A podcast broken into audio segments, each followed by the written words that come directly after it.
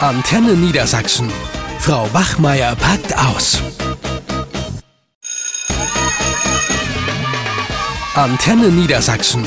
Frau Wachmeier packt aus.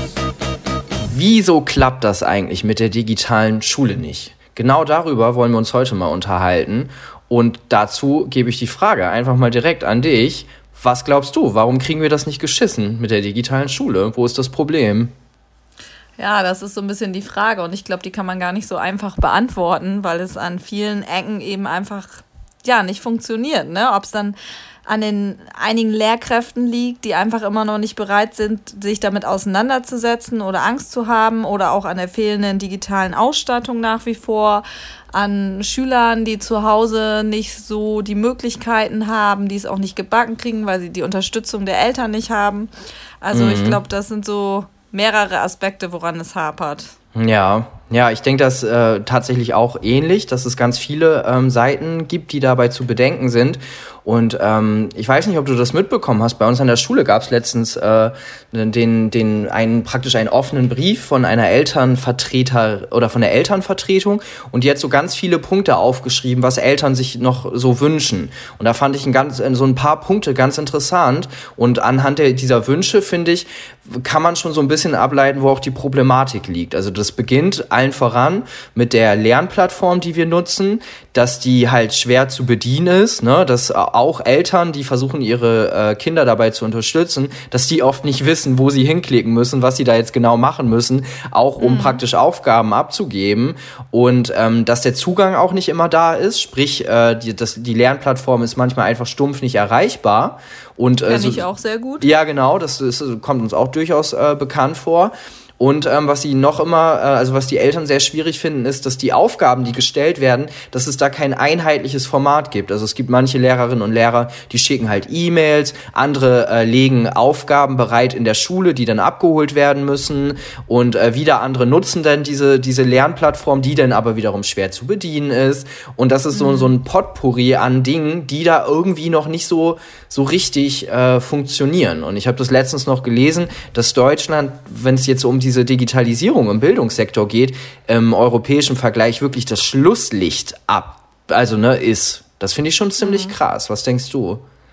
Ja, also mit der Lernplattform, das war ja sogar in den Medien, ne? das war zum Beispiel mit iSurf ja so, dass es irgendwie gar nicht funktioniert hat, vor allem auch die Videokonferenzen. Einige Lehrer machen das ja auch, dass sie mit den Schülerinnen und Schülern dann Konferenzen abhalten und dass das eben gar nicht funktioniert oder dass auch dann die Kamera nicht funktioniert und die sich nicht zuschalten können.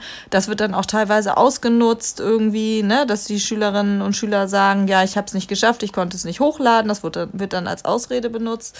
Nur mal eben so nebenbei, aber zu dem, was du gesagt hast, also ich kann da schon die Punkte von den Eltern sehr gut nachvollziehen. Und es geht uns zum großen Teil ja auch so, dass Sachen nicht nutzbar sind, dass ich mich auch über dieses Vorgehen der Uneinheitlichkeit, also jeder macht das irgendwie so für sich und es gibt gar nicht so richtig Absprachen, was natürlich momentan auch irgendwie schwierig ist, weil mhm. wir ja mhm. keine, wir können uns ja nicht so richtig treffen. Also da müsste irgendwie, müssten wir noch viel mehr vernetzt sein, dass man dann irgendwelche Meetings abhält, wie man es denn jetzt ein bisschen einheitlicher gestalten könnte. Und ja, das ist irgendwie schwierig.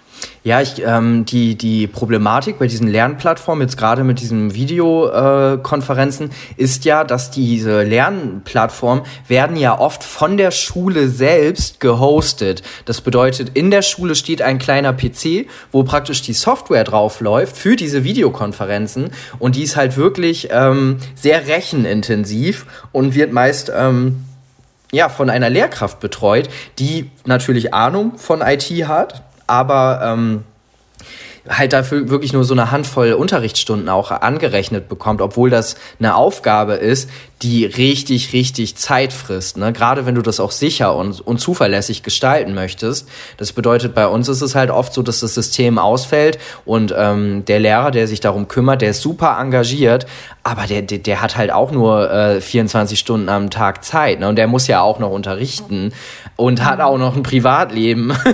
das ist, ja, halt, ist halt gar nicht so, so, so einfach. Und ich finde mal, die große Problematik ist ja, wir dürfen ja nur mit dem arbeiten, was uns auch an die Hand gegeben wird. Ne, ich habe äh, auch schon verschiedene Plattformen ausprobiert, die sehr bekannt sind, unter anderem sowas wie Zoom, Microsoft Teams oder Skype. Es gibt ja wirklich eine Vielzahl an Anbietern, Aber die sind allesamt nicht erlaubt im Schulkontext, weil die halt äh, gegen die Datenschutzgrundverordnung verstoßen. Das heißt, wir, äh, da sind uns so ein bisschen die Hände gebunden und es gibt sich immer so diesen Konflikt äh, zwischen auf der einen Seite Datenschutz und Datensparsamkeit und auf der anderen Seite Komfort und Funktionalität. Und ähm, ich habe immer das Gefühl, dass wir uns ein bisschen zu viel für Datenschutz entscheiden, auch wenn ich Datenschutz an sich super sinnvoll finde. Aber gerade in dieser Situation, in der wir uns befinden, ah, finde ich das tatsächlich relativ schwierig. Ja, also ich kann das Wort Datenschutz auch nicht mehr hören, muss ich dir ganz ehrlich sagen. Das geht mir ganz schön auf den Keks. Ähm, natürlich gibt es da rechtliche Bestimmungen, an die wir uns halten müssen, aber es ist die Frage, ob das momentan so sinnvoll ist. Ja, wie gesagt, viele Lehrerinnen und Lehrer sind digital nicht gut ausgebildet. Es gibt aber auch keine richtigen Experten jetzt, die das irgendwie mhm. betreuen können. Du hast es gesagt, die Ausstattung ist auch zum Teil nicht richtig vorhanden. Und ähm, es ist halt wirklich ja, es wird weiterhin problematisch sein, denke ich. Ne? Du hast doch auch diese witzige Erfahrung gemacht, als ihr euch da äh, für ein Webmeeting da unter den Kollegen ähm, verabredet habt. Ach, weißt ja, ja, Gott, ja, stimmt, das habe ich dir mal so zwischen Tür und Angel erzählt. Genau, da wurde eingeladen zum, zum Online-Meeting und dann ist tatsächlich eine Kollegin beigegangen und ähm, ist zum Zeitpunkt des Online-Meetings ähm, stand die bei mir auf einmal vor der Tür. Also ich habe dazu eingeladen zu dem Online-Meeting und dann klingelte es, ne, so kurz vor, vor Konferenzbeginn, ich glaube, was war das, 15, 16 Uhr, klingelte es bei mir an der Tür und dann gucke ich nur, ich so, hm, hallo, und so, ja, ich bin, bin jetzt da, wir waren doch verabredet. Ich so, oh Gott. jetzt noch nicht mitbekommen, ne? Nach all der Zeit jetzt noch nicht. Ja, und dann habe ich ihr auch nur gesagt, und dann musste ich ihr, ich habe sie dann natürlich reingelassen, und dann habe ich ihr, ich so, nein, das war, ist ein Online-Meeting. Ich so, weißt du was, komm jetzt rein, ne? Zwei Haushalte dürfen sich, oder auch zu dem Zeitpunkt durften sich ja treffen.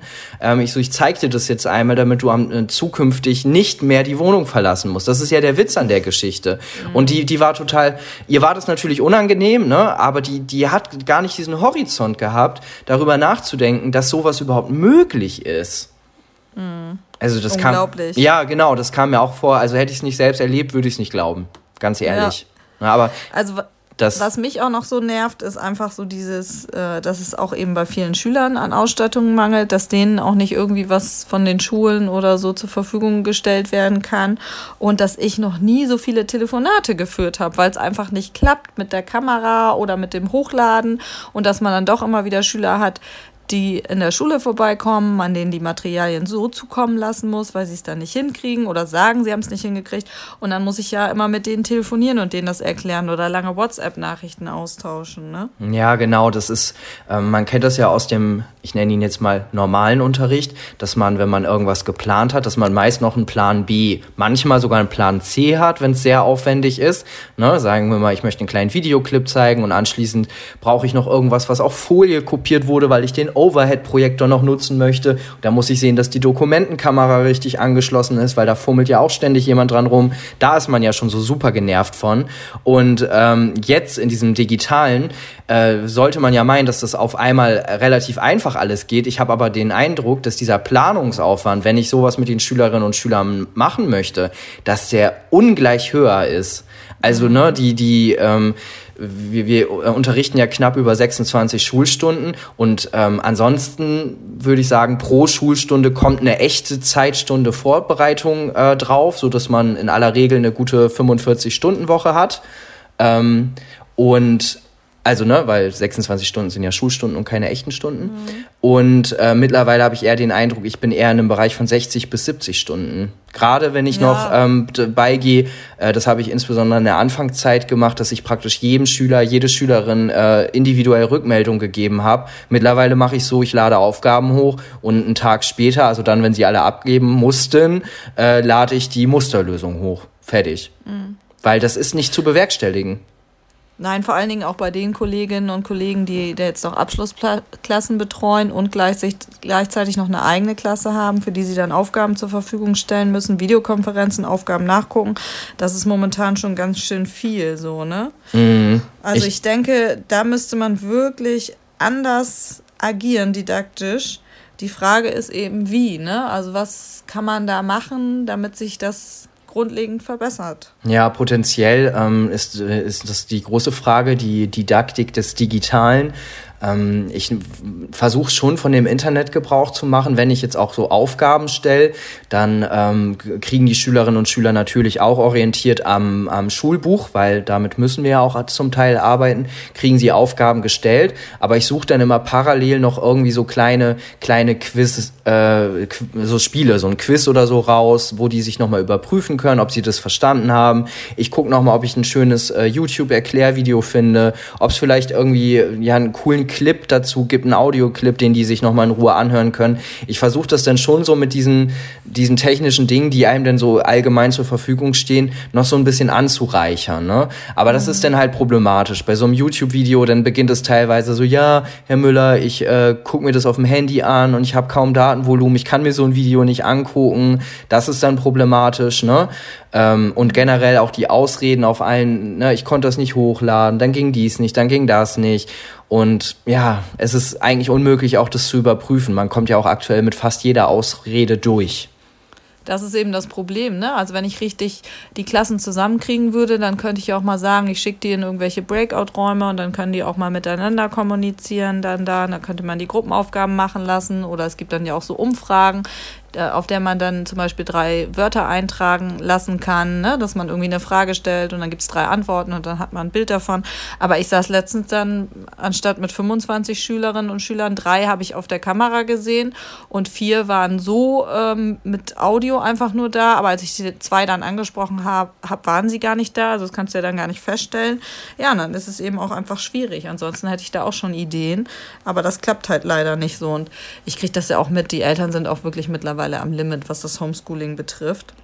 Ja. Und ich glaube, da ist es eben auch wichtig, wirklich mal was Cooles zu machen. Also ich mache jetzt auch so für die kleinen, also gerade so für die jüngeren Schülerinnen und Schüler so Auflockerungsübungen, so, ne? Mach mal zehn Liegestütze oder ähm, spring mal auf den Stuhl, wenn es geht, und wieder runter. Und das finden die zum Beispiel total cool. Das machen die auch. Dann sagen die auch, oh, das habe ich gemacht und ich habe geschwitzt und dass mhm. man da mhm. irgendwie mal so einen Energizer oder irgendwie was Lustiges einbaut, weil die auch keinen Bock mehr haben. Ne? Und den Eltern geht es halt auch so, dass sie sagen so, boah, wir müssen dahinter sitzen, wir müssen denen auch helfen beim Hochladen. Wir, also wie du es vorhin auch mit dem Brief beschrieben hast, wir kriegen das nicht hin.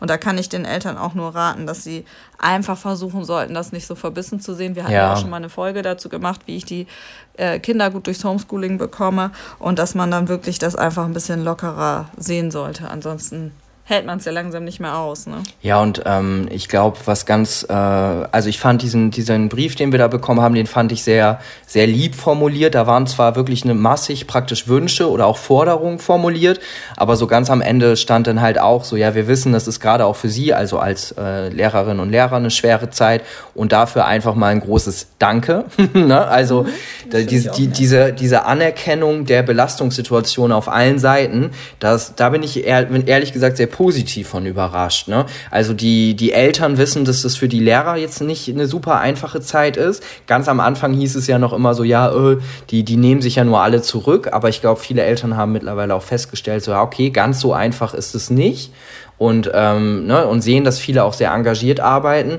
Aber es muss halt auch verstanden werden, dass uns an ganz, ganz vielen Stellen auch wirklich die Hände gebunden sind. Ne? Das ist einfach so. Sei es ja, viele Eltern, es geht doch auch so ein, so ein, so ein, geht ja schon lange so ein Bild rum. Ich glaube, die haben jetzt auch mehr Achtung vor dem Lehrerberuf bekommen seit Homeschooling, ne? Dass irgendwie äh, da auf diesem Bild steht, äh, langsam merken die Eltern, der Lehrer war nicht das Problem. So, ne? ja, ja, das Und stimmt. dass sie dann wirklich auch ein bisschen mehr Achtung vor dem haben, was wir so tun.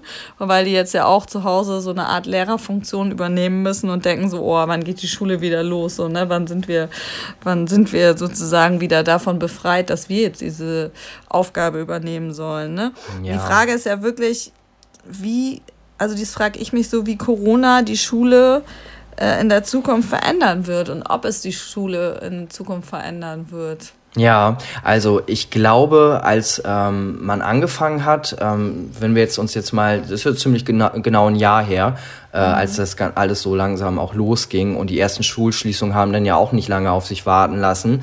Und allzu viel ist seitdem nicht passiert. Da muss man auch ganz ehrlich sein. Und ich wünschte mir auch, dass an den entscheidenden Stellen das auch mal so eingesehen wird und nicht getan wird, als ob sich jetzt schon mega viel bewegt hätte. Aber umgekehrt muss man auch verstehen, dass so, so schnelle Lösungen und, und Änderungen, gerade im Schulwesen, was ja ein unfassbar starrer Apparat ist, das ist ja unglaublich, wie langsam der sich bewegt, ähm, dass das halt absolut unrealistisch ist. Und ich habe den Eindruck, dass der, der Anfang ist jetzt gemacht worden, es werden Gelder bewilligt, es wird investiert in die Infrastruktur, man macht sich Gedanken um, ähm, ja, sagen wir mal, äh, bundesländerübergreifende Kooperation. Der Bund ist jetzt stärker involviert, auch finanziell, was ja auch lange ein Problem war. Da musste ja erst eine Grundgesetzänderung für her, mhm. die ja auch Monate gedauert hat. Das darf man halt alles nicht vergessen. Ne? Und ähm, ich wünsche mir für die Zukunft, dass das, was jetzt angestoßen wurde, konsequent weitergeführt äh, wird auf jeden Fall.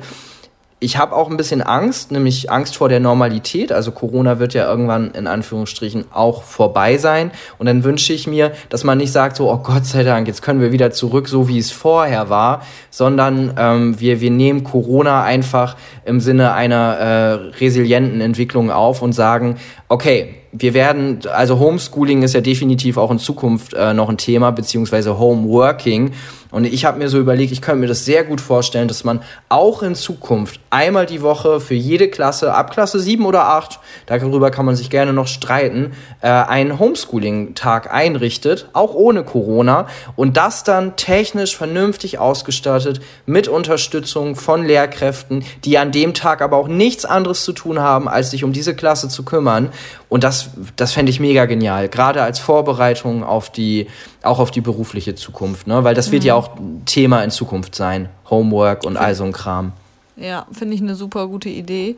Und ich wünsche mir natürlich auch, und ich denke, das wird auch passieren, dass die Digitalisierung jetzt wirklich mal in größeren Schritten voranschreitet. Es gab ja noch zum Beispiel Grundschulen oder ich kenne auch eine Schule, eine Oberschule, da gibt es immer noch keine Internetverbindung oder so. Ne? Also, dass da wirklich jetzt äh, die Schulen besser ausgestattet werden, dass man irgendwie Möglichkeiten schafft für Schülerinnen und Schüler, dass die irgendwie da ähm, digital unterstützt werden können, ne? dass man da irgendwas was einrichtet oder so, so wie bei uns an der Schule mit den iPad-Klassen, dass es da so Unterstützungsmöglichkeiten bei der Finanzierung gibt und so. Und eben auch Fortbildung, ne? Ausreichend Fortbildung, Bereitschaft von Lehrerinnen mhm. und Lehrern, die jetzt auch erkannt haben, wie wichtig das eben doch ist. Manchmal braucht es auch sowas dann, um das dann auch mal schlussendlich zu erkennen, dass äh, die Tafel zwar schön war und dass sie durchaus auch noch nutzvoll sein kann, aber dass wir uns jetzt doch in eine andere Richtung bewegen. Das wäre doch mein Wunsch, dass das jetzt wirklich mal vorangeht und das auch ein bisschen schneller als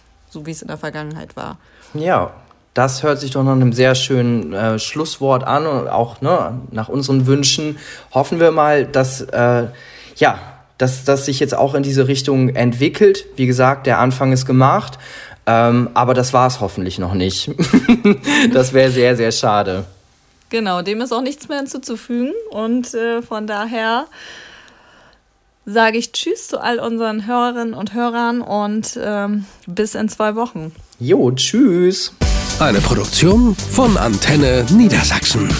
Euch hat dieser Podcast gefallen? Dann hört doch auch den Mama Talk, ebenfalls eine Produktion von Antenne Niedersachsen.